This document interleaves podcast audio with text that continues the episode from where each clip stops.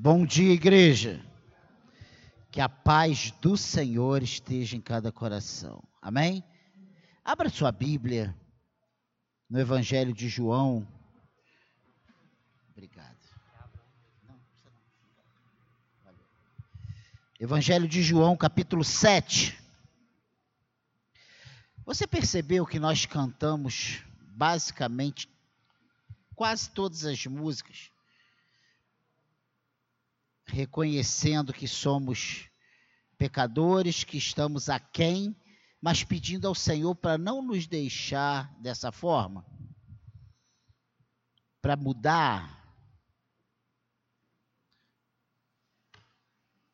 Nós, como cristãos, precisamos desejar essa mudança de Deus em nossas vidas todos os dias, a cada instante não podemos nos conformar com o que somos.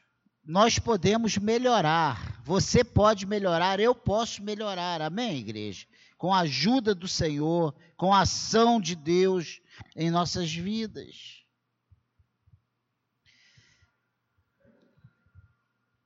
Esse capítulo 7, ele nos leva a uma pergunta muito interessante. Se você achou aí, capítulo 7 de João. A pergunta é: quem é ele? Né? Quem é Jesus? E nós vemos que esse capítulo 7 ele começa abordando a incredulidade dos irmãos de Jesus. E eu tive pensando sobre isso. Quantas vezes, dentro da nossa casa, até dentro da nossa igreja, as pessoas têm essa tendência, né, de não levar muita fé na gente, né? E isso acontece ainda nos dias de hoje, não foi diferente com Jesus, ou foi com Jesus e não é diferente com a gente. Mas esse capítulo 7, ele aborda algumas coisas interessantes. Começa falando da incredulidade. Na verdade, começa falando da incredulidade dos irmãos de Jesus, depois vai entra na festa dos tabernáculos, vê essa discussão entre Jesus e os judeus. Tem os guardas que são enviados para prender Jesus. E Jesus termina esse capítulo 7 dizendo que ele é a fonte da água viva. E aí o final, o finalzinho, nós temos o desfecho. Os, os soldados voltando de mãos vazias para os seus comandados, comandantes, né? E dizendo: olha, impossível trazer esse homem agora, desse jeito. Então, preste atenção. De filho, de filho bastardo e muito pobre a um dos maiores pregadores de todos os tempos, assim Deus faz com aqueles que ele chama. Eu estou falando de George Whitfield, um dos maiores pregadores. E Deus continua ainda fazendo essas coisas com a gente. Nós cantamos que não queremos mais continuar no erro, né? Nós, nós cantamos pedindo ao Senhor para nos mudar.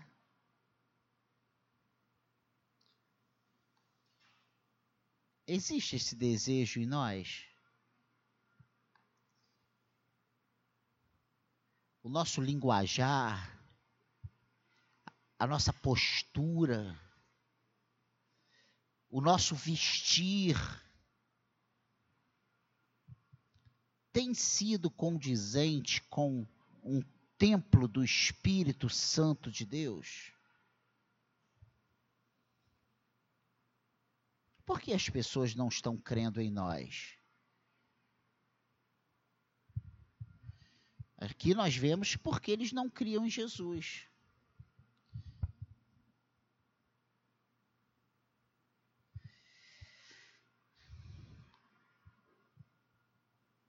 Pense nisso. Pense nisso.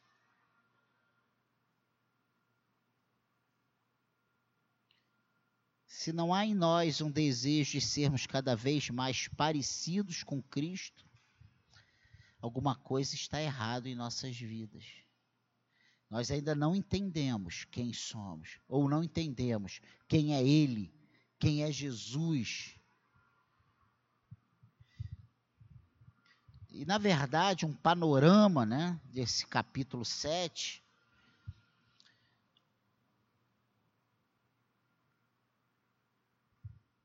Estamos na festa do tabernáculo entre setembro e outubro.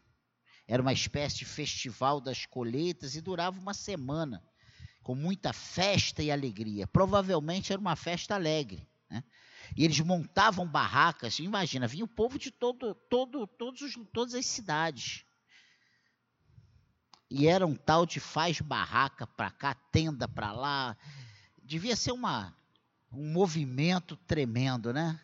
Eu fico imaginando as crianças, a bagunça que as crianças deviam fazer com aquele movimento todo e ajuda aqui e aquele corre-corre. Era muito interessante. E Jesus estava lá. E nós, ao lermos esse texto aqui, vamos ler. Passadas essas coisas, Jesus andava pela Galiléia porque não desejava percorrer a Judéia. Por quê? Porque os judeus procuravam matá-lo. Ora, a festa dos judeus, chamava, chamada de festa dos tabernáculos, estava próxima. Dirigiram-se, pois, a ele os seus irmãos e lhe disseram: Deixa este lugar e vai para a Judéia, para que também os teus discípulos vejam as obras que fazem. Você acha que os irmãos de Jesus estavam preocupados se estava fazendo pouca obra ou muita obra? Se as obras estavam sendo vistas ou não estavam sendo vistas? Olha o que diz aí, versículo 4. Porque ninguém há que procure ser conhecido em público e, e, contudo, realize os seus feitos em oculto. Se fazes essas coisas, manifesta-te ao mundo, pois nem mesmo os seus irmãos criam nele. Olha, a própria palavra de Deus afirma isso. Disse-lhes, pois, Jesus: O meu tempo ainda não chegou, mas o vosso sempre está presente. Não pode o mundo odiar-vos, mas a mim me odeia, porque eu dou testemunho a seu respeito de que as suas obras são mais. A Bíblia diz que se somos amigos do mundo, somos inimigos de Deus. E não tem como ser amigo do mundo e amigo de Deus. Ou agradamos a um e desagradamos o outro, não tem jeito de fugir disso. Jesus fala: Subi vós outros à festa. Eu, por enquanto, não subo, porque o meu tempo ainda não está cumprido. Disse-lhe Jesus essas coisas e continuou na Galiléia. Mas depois que seus irmãos subiram para a festa, então subiu ele também, não publicamente, mas em oculto. Ora, os judeus o procuravam na festa e perguntavam: onde estará ele? E havia grande murmuração a seu respeito entre as multidões. Uns diziam: ele é bom, e outros: não. Antes, engana o povo. Entretanto, ninguém falava dele abertamente por ter medo dos judeus. corria já em meio à festa. E Jesus subiu ao templo e ensinava. Ao mesmo tempo que ele fazia as coisas sem alarde, em oculto, ele não se omitia de estar aonde ele precisava estar. Ele não vivia escondido. Jesus ia ensinar no templo. Então os judeus se maravilhavam e diziam: Como sabe este letras sem ter estudado? Respondeu-lhe Jesus: O meu ensino não é meu, e sim daquele que me enviou. Se alguém quiser fazer a vontade dele, conhecerá a respeito da doutrina, se ela é de Deus ou se eu falo por mim mesmo. Quem fala por si mesmo está procurando a sua própria glória, mas o que procura a, glória de quem o enviou, esse é verdadeiro e nele não há injustiça. Não vos deu Moisés a lei? Contudo, ninguém dentre vós a observa. Por que procurais matar-me? Respondeu a multidão. Tens demônio, quem é que procura matar-te? Replicou-lhe Jesus. Um só feito realizei, e todos vos, admir... e todos vos admirais pelo motivo de que Moisés vos deu a circuncisão, se bem que ela não vem dele, mas dos patriarcas, no sábado circuncidais um homem. E se o homem pode ser circuncidado em dia de sábado, por que a lei de Moisés, para que a lei de Moisés não seja violada, por que vos indignais contra mim pelo fato de eu ter curado num sábado ao todo um homem? Não julgueis segundo a aparência, e sim pela reta justiça. Diziam alguns de Jerusalém: Não é este aquele a quem procuram matar? Eis que ele fala abertamente, nada lhe dizem. Porventura reconhecem verdadeiramente as autoridades que este é de fato Cristo? Nós, todavia, sabemos de onde este é. Quando, porém, vier o Cristo, ninguém saberá de onde ele é. Jesus, pois, enquanto ensinava no templo, clamou, dizendo: Vós não somente me conheceis, mas também sabeis de onde eu sou, e não vim porque eu de mim mesmo o quisesse, mas aquele que me enviou é verdadeiro, aquele a quem vós não conheceis. Eu conheço, porque venho da parte dele e fui para por ele enviado. Então procuravam prendê-lo, mas ninguém lhe pôs a mão porque ainda não era chegada a sua hora. E contudo, muitos de entre a multidão creram nele e diziam: Quando vier o Cristo, fará porventura maiores sinais do que este homem tem feito? Os fariseus, ouvindo a multidão, murmuraram estas coisas a respeito dele. Juntamente com os principais sacerdotes, enviaram guardas para o prenderem. Disse-lhe Jesus: Ainda por um pouco de tempo estou convosco, e depois irei para junto daquele que me enviou. A vez de procurar-me, não me achareis. Também onde eu estou, vós não podeis ir. Disseram, pois, os judeus uns aos outros: Para onde irá este que não o possamos achar? Irá porventura para a dispersão entre os gregos, com o fim de os ensinar? Que significa de fato o que ele diz? A vez de procurar-me, não me achareis, também onde eu estou, vós não podeis ir. No último dia, o grande dia da festa, levantou-se Jesus e exclamou: Se alguém tem sede, venha a mim e beba. Quem crê em mim, como diz a Escritura, do seu interior fluirão rios de água viva. Isto ele disse com respeito ao Espírito que haviam de receber os que nele crescem, pois o Espírito até aquele momento não fora dado, porque Jesus não havia sido ainda glorificado. Então, os que dentre o povo tinham ouvido estas palavras diziam: Este é verdadeiramente o profeta. Outros diziam: Ele é o Cristo. Outros, porém, perguntavam: Porventura o Cristo virá da Galileia? Não diz a Escritura que o Cristo vem da descendência de Davi e da aldeia de Belém? De onde era Davi? Assim houve uma dissensão entre o povo por causa dele. Alguns dentre eles queriam prendê-lo, mas ninguém lhe pôs as mãos. Voltaram, pois, os guardas à presença dos principais sacerdotes e fariseus, e estes lhe perguntaram: Por que não o trouxeste?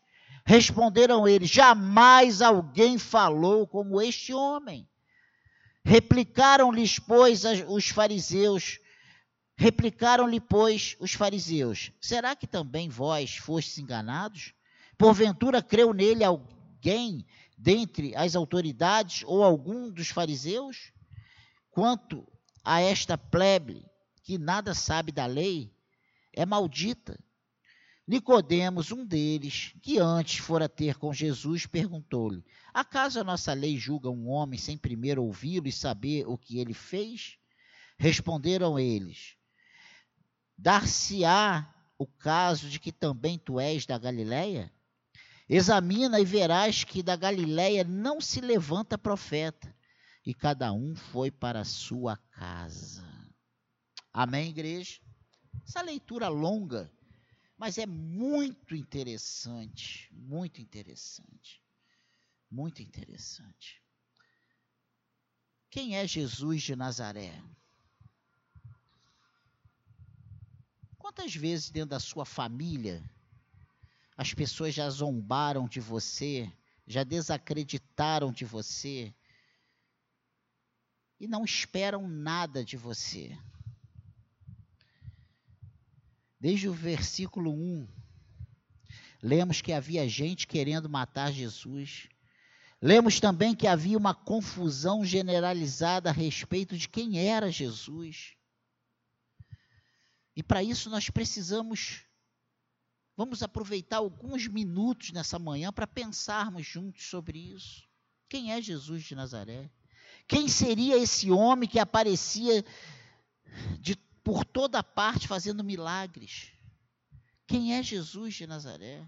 E nesse capítulo percebemos quatro tipos de pessoas que são envolvidas nesse, nesses versículos todos que lemos aqui, nesses, para ser exatos, 53 versículos que lemos, quatro tipos de pessoas.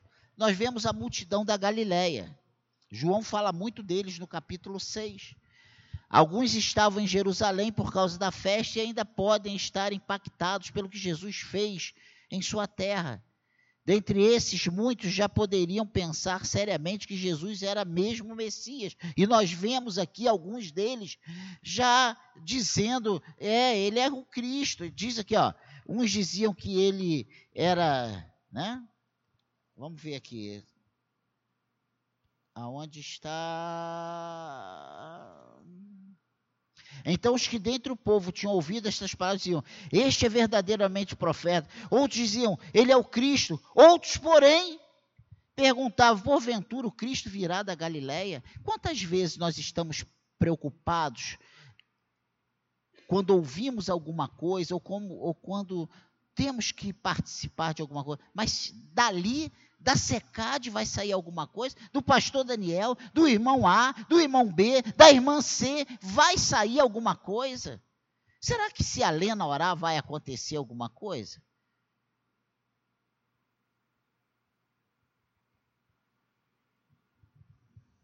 Entende?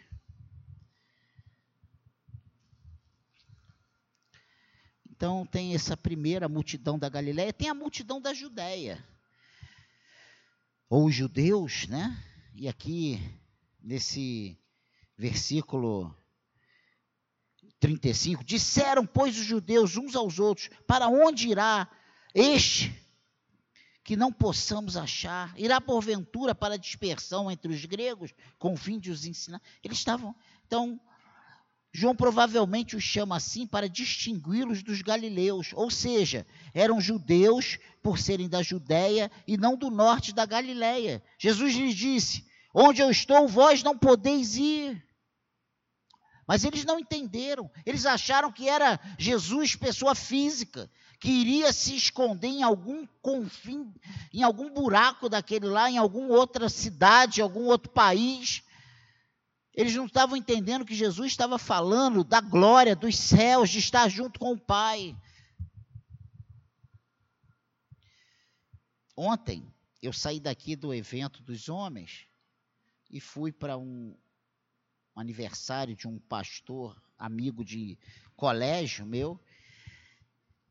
E lá eu tive a oportunidade de falar para uma colega que estudou na sala da Cláudia, quando a Cláudia estava na sétima série, para tu ver que isso tem é tempo, né? É para mais de 30 anos. E, e eu passei um bom tempo falando de Jesus, mas sabe quando você fala de Jesus, fala de Jesus, e a pessoa replica, replica, replica. Aí eu cheguei uma hora e falei assim: olha só, somos amigos, e o evangelho não é para ser discutido, é para ser pregado. Jesus é o caminho, é a verdade e a vida. O mundo aí fora diz que todos os caminhos conduzem a Deus, mas ele diz que ele é o caminho. Então, que Deus fale ao teu coração. Não tem para que como é ficar discutindo, não tem como discutir.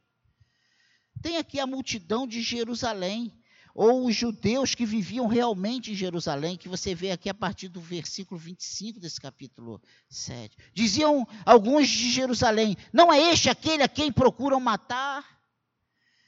Muitos estavam confusos, sem entender como as autoridades permitiam que Jesus falasse. Será que as, as autoridades estão crendo nele? Que ele realmente é o Messias? E a confusão se tornava maior por conta de suas crenças. E por último, nós vemos aqui a multidão do interior, os líderes, aqui no versículo 32, né?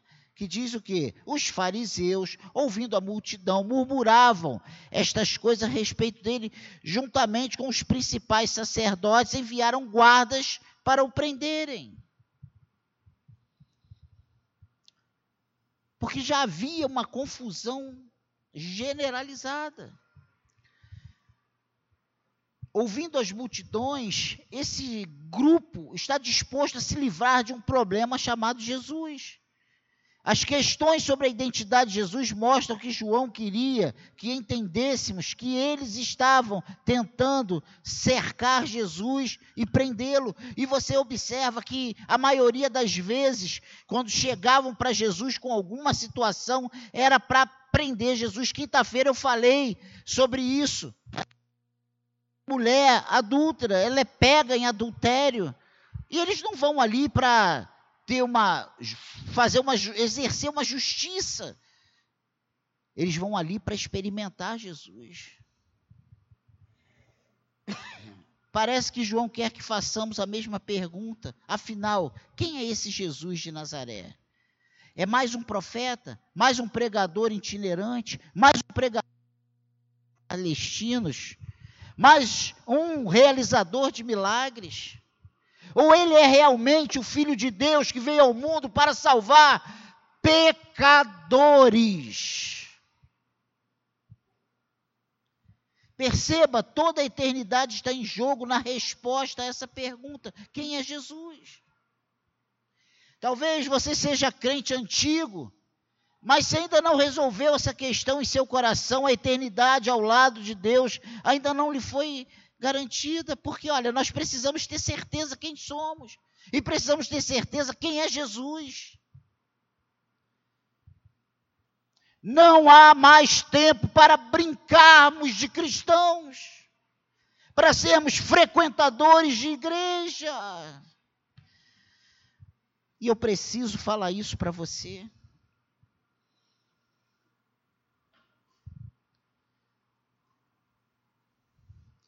Talvez você seja um visitante ilustre de muitos anos. Se Jesus for apenas mais um fazedor de milagres para você, você não está salvo ainda. Você precisa crer que toda sua, de toda a sua alma, de todo o seu entendimento, de todo o seu ser, que Jesus é realmente o Filho de Deus e que veio ao mundo para salvar pecadores como eu e como você. Se isso não estiver bem claro, bem definido no nosso coração, na nossa mente, se nós não tivermos uma certeza absoluta sobre isso, se isso não for um problema resolvido, uma questão já bem consolidada no nosso coração,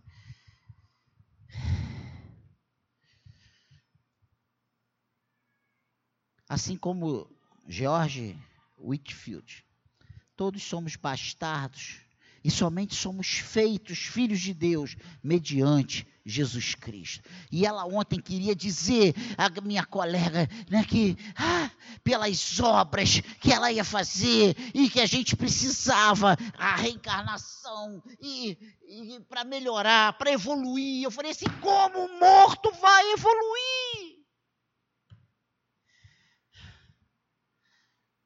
Meu Deus!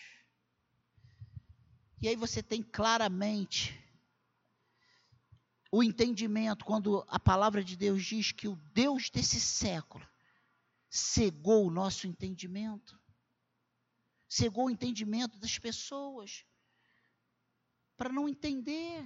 Claro que aí não vamos. Não me fale, ah, pastor. Ah.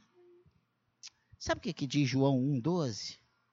Mas a todos quantos o receberam, deu-lhes o poder de serem feitos filhos de Deus, a saber, aos que creem no seu nome. Amém? Então, essa primeira parte, quem é Jesus, isso precisa estar definido em nossos corações. A segunda coisa interessante nesse capítulo 7 é a oposição a Jesus, né? E nós percebemos que esses aqui eram alguns dias, pouco tempo antes dele ser preso, julgado, condenado, crucificado, morto e ressurreto ao terceiro dia. Há uma crescente oposição a Jesus, como nós já vimos aqui no versículo 25. Não é este aquele a quem procuram matar, você vê que isso já corria, né?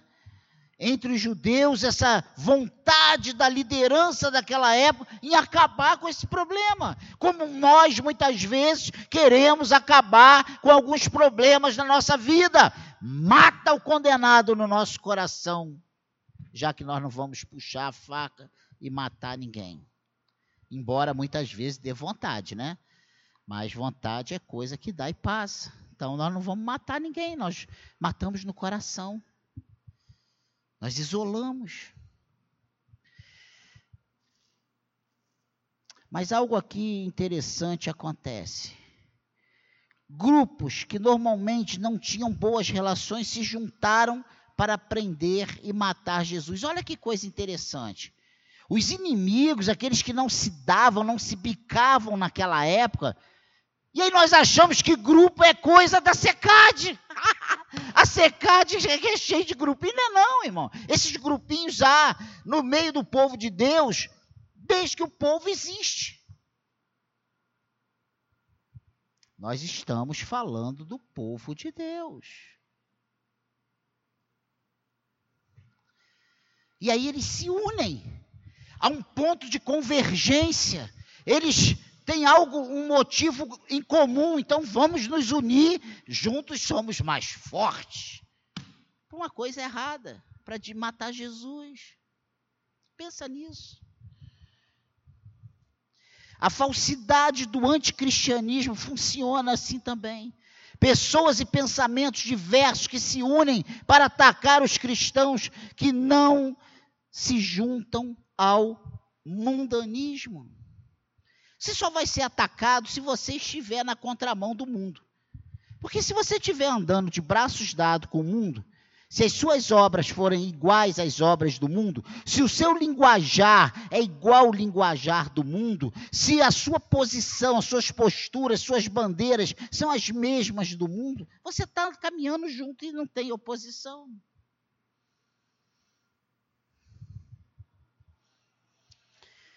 Pessoas e pensamentos diversos que se unem para atacar os cristãos que não se juntam ao mundanismo. Correntes que não têm nada em comum que se unem para atacar os que eles chamam de fundamentalistas ou até ortodoxos. Aqueles que apontam para o pecado. Muitos, no final, se juntam por interesse a Pilatos, apenas para viabilizar a morte de Jesus.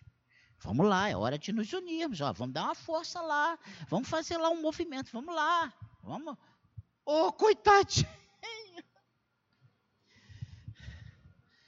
A grande lição aqui é o mundo e os falsos, e o falsos, os falsos cristãos vão se unir contra a mensagem do evangelho verdadeiro de Jesus Cristo. Acredite nisso. Você percebe isso quando você é excluído de muitas coisas? Você percebe isso quando as pessoas te excluem de certas situações porque você não compactua com aquilo que eles, no coração deles, determinam como certo. Você passa por isso? Então você está no caminho certo, você está na mão certa, você está agindo do modo certo, você está agradando a Deus.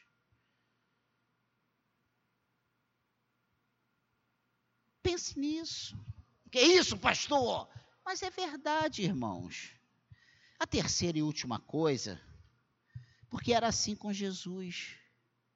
Eles queriam matar Jesus. Jesus, Jesus não tinha feito nenhuma ação contra ninguém. Muito pelo contrário. Você lembra quando Jesus entra e aquele, aquele cara está endemoniado e era um, uma pessoa endemoniada desde pequenininho? E Jesus, quando ele, o demônio vê Jesus, ele se joga aquela pessoa no chão e ela se contorce, ela grita: Que tenho eu contigo? Por que vem aqui me perturbar? Jesus sai. Aí fala: Deixa eu entrar nesses porcos. Jesus foi, entra. Aí os porcos se precipitam no, no mar, se jogam. E sabe qual é o resultado? Ninguém fica feliz por aquele jovem que sofreu a vida toda, ficou liberto.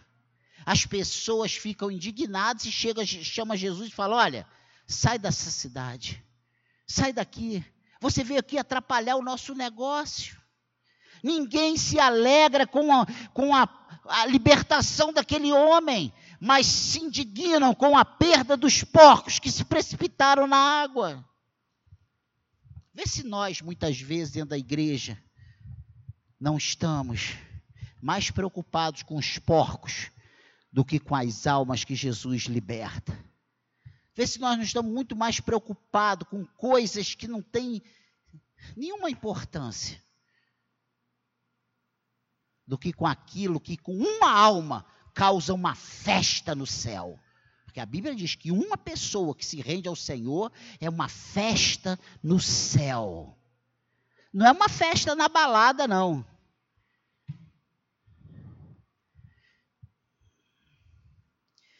Não tem nem choque para eletrocutar ninguém na hora do show. Pensa nisso. É festa na glória. Na glória. Olha que situação. E a gente está preocupado com dois mil porcos que se precipitaram no mar. Pensa nisso. A terceira coisa para nós fecharmos é a revelação do Messias. Por fim, Jesus revela quem ele é. Ele é o Messias, ele é o Cristo. Olha o que diz aí o versículo 28. Jesus, pois, enquanto ensinava no templo, clamou, dizendo: Vós não somente me conheceis, mas também sabeis de onde eu sou. E não vim porque eu de mim mesmo o quisesse, mas aquele que me enviou é verdadeiro e aquele a quem aquele a quem vós não conheceis. Olha o que Jesus está dizendo. Eu sou o Messias. Eu sou o enviado de Deus. Vocês sabem de onde eu vim, sabem quem eu sou. Mas eu não vim por mim mesmo. Não fui eu que quis. Eu fui enviado. Mas aquele que me enviou é verdadeiro. E vós não conheceis. Vocês não conhecem a verdade. Vocês não conhecem o que é verdadeiro, vocês vivem numa ilusão. É isso que Jesus está falando. Vocês acham que sabem. Vocês são apenas religiosos. Religiosidade não leva ninguém para o céu. Religiosidade não muda a nossa vida, religiosidade não traz a paz e alegria que só o Senhor tem para nós. E você quer saber disso? Olha para você lá atrás. Você já teve uma experiência pessoal com Deus? Pastor, mas a gente não vive de experiências pessoais. As experiências pessoais não são para serem pregadas, são para serem vividas.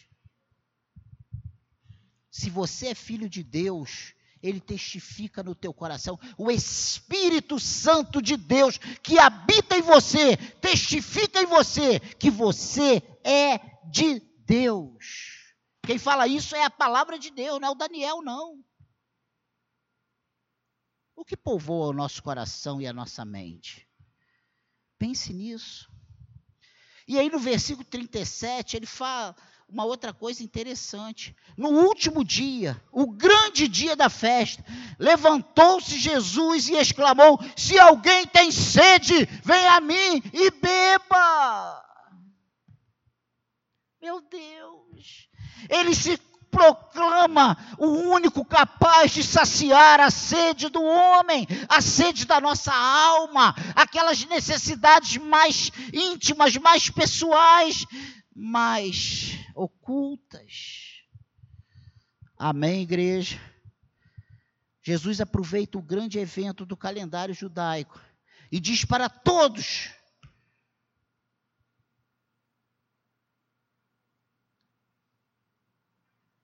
que ouçam quem ele era realmente. Durante a festa, o povo exclamava: Deus é o nosso Salvador. Vamos tirar água dos poços de salvação.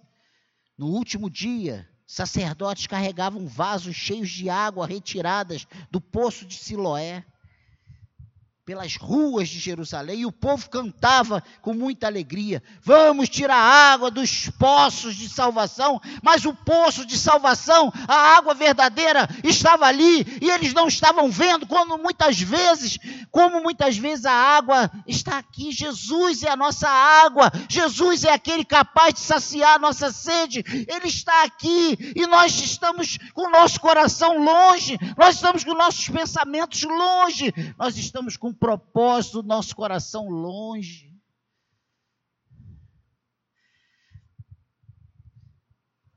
E essa água que esses sacerdotes carregavam em talhas, em vasos, em cântaros, ela seria derramada sobre o altar. Esse era o clímax da festa. Bem nesse momento, Jesus quase grita no último dia, o grande dia. Ele levanta e ele exclama: Se alguém tem sede, vem a mim e beba. E aí o 38 é interessantíssimo. Olha o que, que diz o 38. Quem crer em mim, como diz a Escritura, do seu interior fluirão rios de água viva.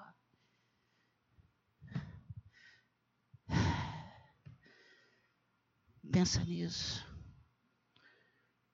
Quem crer, como diz as Escrituras, precisa do nosso interior. Você crê, como diz as Escrituras, em Jesus Cristo? Ou você crê como você ouviu da sua mãe? Desde pequenininha. É assim que você crê ou você crê como diz as Escrituras? Jesus Cristo é o único capaz de fazer o pecador condenado, afastado de Deus, se tornar filho de Deus. A todos quanto creram, deu-lhes o poder de serem feitos filhos de Deus. Faz criaturas se transformar em filhos. Jesus está querendo dizer: vocês percebem que essa festa milenar fala de mim? É isso que Jesus está gritando ali para as pessoas. Essa festa milenar está falando de mim. Essa festa milenar está falando a meu respeito. Eu sou o Messias prometido. Eu estou aqui. Olhem para mim. E ninguém estava olhando. Como muitas vezes nós olhamos e não vemos, ouvimos, mas não escutamos nada. Escutamos, mas não ouvimos. Pense nisso. Jesus está falando com a secade dia após dia. Só não ouve quem não quer ouvir, só não obedece quem não quer obedecer. A minha função não é chamar ninguém, sabe, no colo e dar leitinho na boca. A minha obrigação é falar de púlpito. Olha, isso é errado. Não é assim que Jesus quer a gente. O cristão precisa ser diferente. O cristão precisa mudar. Mas não é mudar para mostrar para as pessoas, é mudar para ter um relacionamento mais profundo com Deus. Deus quer nos mudar. Nós, olha, eu, nós cantamos uma música aqui, nós somos pecador, Senhor, mas não nos deixa assim não. Eu quero ser diferente, me muda. Você tem, si, tem sido mudado pelo Espírito de Deus, não é pelo pastor Daniel. Pastor Daniel não vai te mudar. Tua mulher não vai te mudar. Teu marido não vai te mudar. Só o Espírito Santo de Deus muda o homem. Só o Espírito Santo nos faz compreender as verdades do Senhor. Você está ouvindo e não está compreendendo? Você não tem entendimento do que ouve? Ah, eu, eu não consigo entender. Sabe quem pode te explicar? O Espírito de Deus. Pergunta a Ele. Você tem orado? Você tem pedido para ser diferente? Não, mas eu já sou diferente. Eu já falo glória a Deus. Isso não é ser diferente. Mas eu vou ao culto. Isso não é ser diferente. Ser diferente é uma mudança que acontece de dentro do nosso coração e vai brotando e vai irradiando, e as pessoas ao nosso redor vão sendo contaminadas, e quando nós percebemos, nós somos outra pessoa. Você está entendendo isso? Diga amém.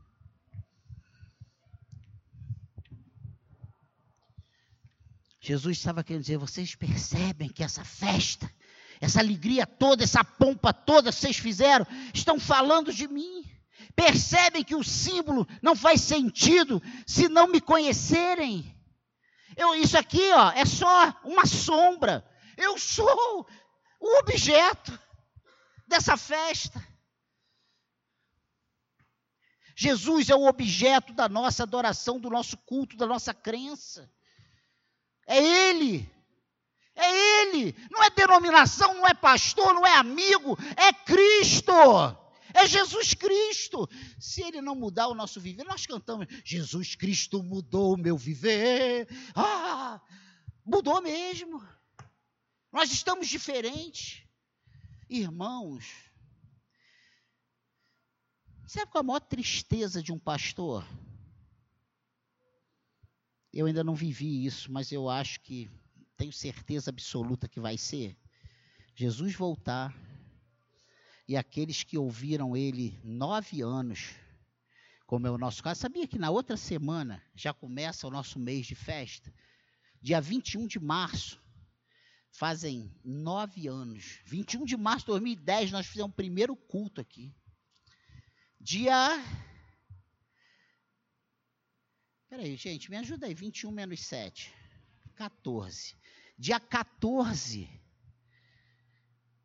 eu me desliguei lá da outra denominação e, e dia 15 nós já estávamos proclamando a abertura da SECAD. Gente já vai fazer nove anos. Quem tem aqui um filho de nove anos? Parece que é tempo a beça, né? Você olha para ele já está grande, né? É o nosso tempo. Ainda não somos adultos. Ainda não temos um pleno entendimento. Mas já temos muita muita água já rolou debaixo da nossa ponte. Pense nisso. Pense nisso. Enquanto somente trabalharem com os símbolos, eles sentirão sede na alma. Se conhecerem a mim, nunca mais terão sede. É o que Jesus está falando. Quem tem sede, vem a mim e beba. Eu sou a fonte. E olha, quem crê em mim, como diz as Escrituras, e aí está toda a diferença. Não é crer em Jesus, porque crer em Jesus, até o Satanás crê. Até Lúcifer crê em Jesus. Ele sabe quem é Jesus, ele conhece Jesus, ele sabe que ele existe, ele sabe que ele é o Filho de Deus. Ele conhece Deus, ele crê em Deus. Agora, é como diz as Escrituras, é na condição de dependência.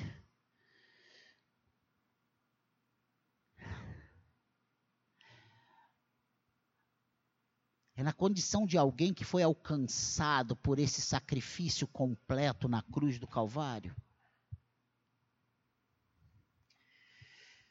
Amém, igreja?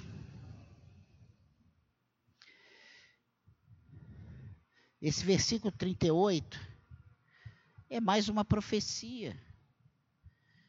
Jesus estava profetizando.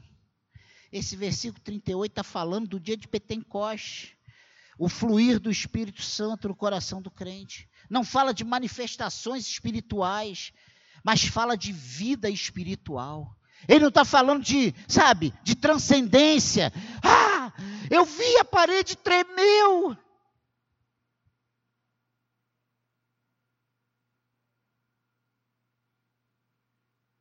Tem coisas que a gente experimenta que são muito reais.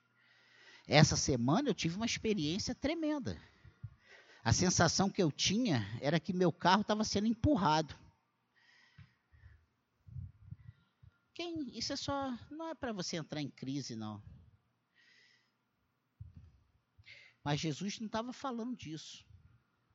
Jesus está falando do coração, do interior fluir um rio de água viva, de espiritualidade, de crença, de convicção.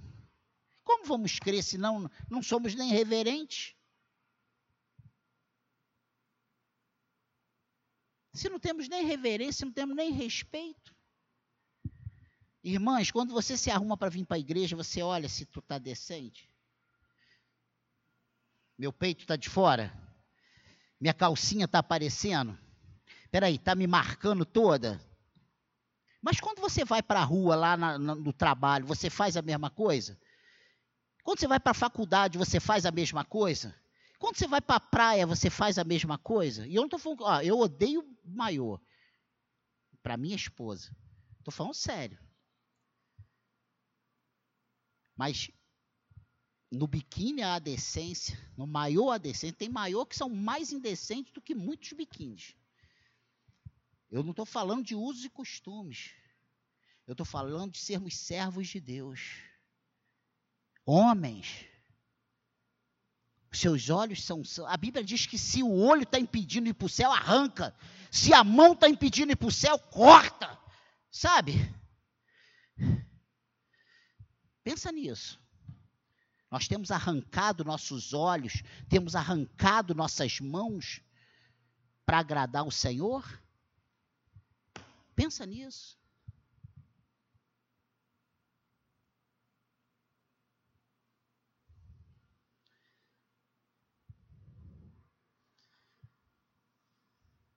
E a nossa apologia à bebida?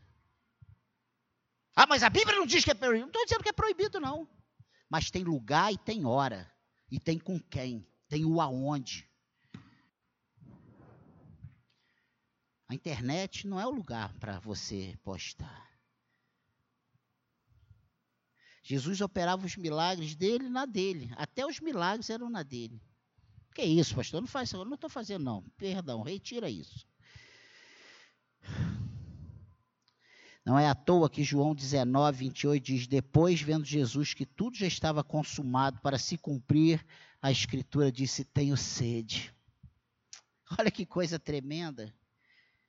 Jesus sentiu a nossa sede para que nunca mais tivéssemos sede.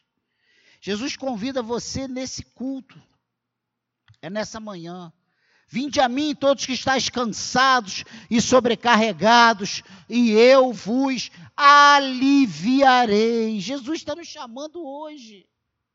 É hoje. Aquele, porém, que beber da água que eu lhe der, nunca mais terá sede. Pelo contrário, a água que eu lhe der será nele uma fonte a jorrar para a vida eterna. Se você realmente for a Jesus e beber da água, poderá dizer como Paulo: Já não sou eu quem vive, mas Cristo vive em mim. E se esse viver que agora tenho na carne, mas esse e esse viver que agora tenho na carne, vivo pela fé no Filho de Deus que me amou e a si mesmo se entregou por mim. Gálatas 2:20. Amém, igreja perdoe da hora, mas eu precisava falar essas coisas. Eu não quero, eu falo isso porque eu te amo e eu não quero ser negligente. Eu não quero que amanhã você diga, Senhor, mas o pastor nunca falou nada comigo. Senhor, olha, eu tenho, eu tenho me comportado mal. Pense nisso. Nós precisamos do equilíbrio. Jesus sempre fala de equilíbrio. A Bíblia, o Evangelho nos fala do equilíbrio. Ele não fala de fanatismo, ele não fala de extremos, ele fala do equilíbrio. Precisamos ser equilibrados em tudo. Sabe qual é o maior desequilíbrio? É a comida. É o meu um, dois tantos pontos fracos que eu tenho. Até para eu comer eu preciso ser equilibrado. E tem hora que eu me esqueço que existe o amanhã. Pensa nisso. Para você comer tem que ser equilibrado, para você beber tem que ser equilibrado, para você andar tem que ser equilibrado, para você trabalhar tem que ser equilibrado, para você fazer as coisas, tudo que fomos fazer. Jesus fala isso: quer comais, quer bebais, ou façais qualquer outra coisa que seja para a glória do meu nome, para a glória de Deus. Amém, igreja? Amém, igreja? Essa é a palavra para nós nessa manhã. Que Deus nos ajude, que Deus nos abençoe.